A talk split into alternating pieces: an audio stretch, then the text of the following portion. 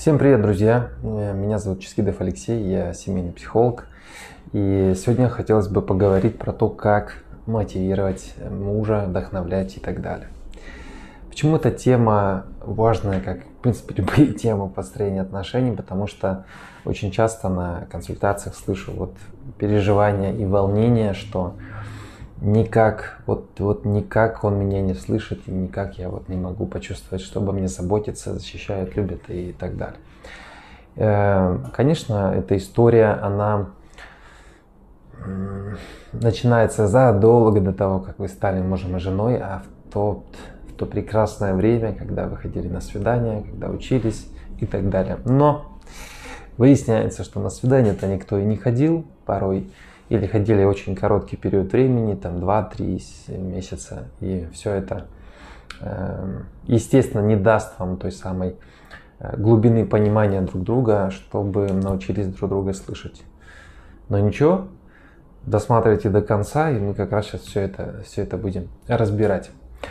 Эм, хорошая новость следующая, что начать строить отношения – а, точнее даже вот тут уже продолжить можно точно так же путем свиданий и там всему учиться, потому что у каждого сферы, у каждой роли жизни есть свое место. Спортзал, вы занимаетесь там здоровьем на работе, в офисе, предприятии вы там работаете, эм, хобби занимаетесь, да, там с тех местах, где вам интересно. И то же самое построение отношений – продолжается, друзья, оно продолжается в браке точно так же.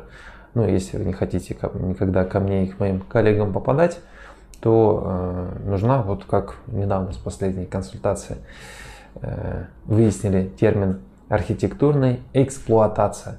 То есть просто так построить здание э, непростая задача, но оно разрушится, если им не заниматься, не проветривать, не утеплять, не профилактировать, там что-то защищать, защитные какие-то наносить покрытия и прочее. И точно так же в отношениях, эксплуатация отношений – это регулярные свидания. На опыте вот выявлено э, одно свидание в неделю, идеальная частота встреч, где можно научиться той самой правильной речи, чтобы вас слышали.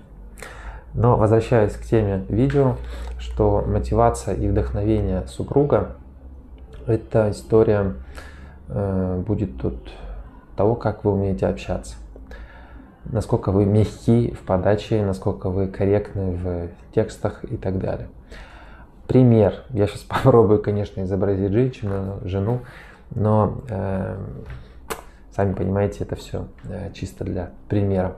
Что, дорогой, ты так прекрасно э, сегодня мне помог. Вот мне очень очень приятно, что рядом со мной есть такой муж, как ты.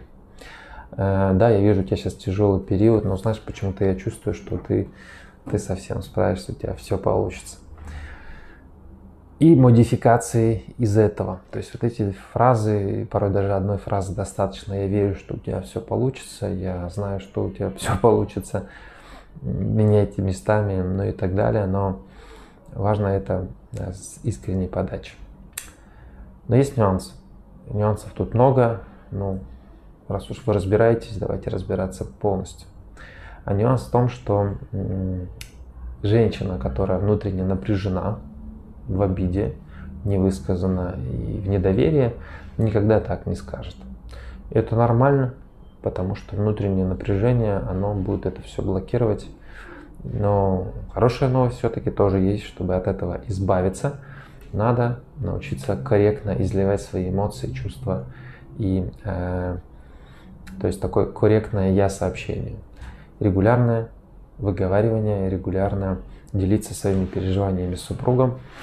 Э, от этого у вас будет э, облегчение происходить э, и уже как следствие вы сможете с большей вероятностью сказать слова вдохновения и мотивации для для любимого. Э, для тех, кто вдруг э, еще разбирается, специально сделали курс, друзья, какие-то будут там, конечно же, описания под видео.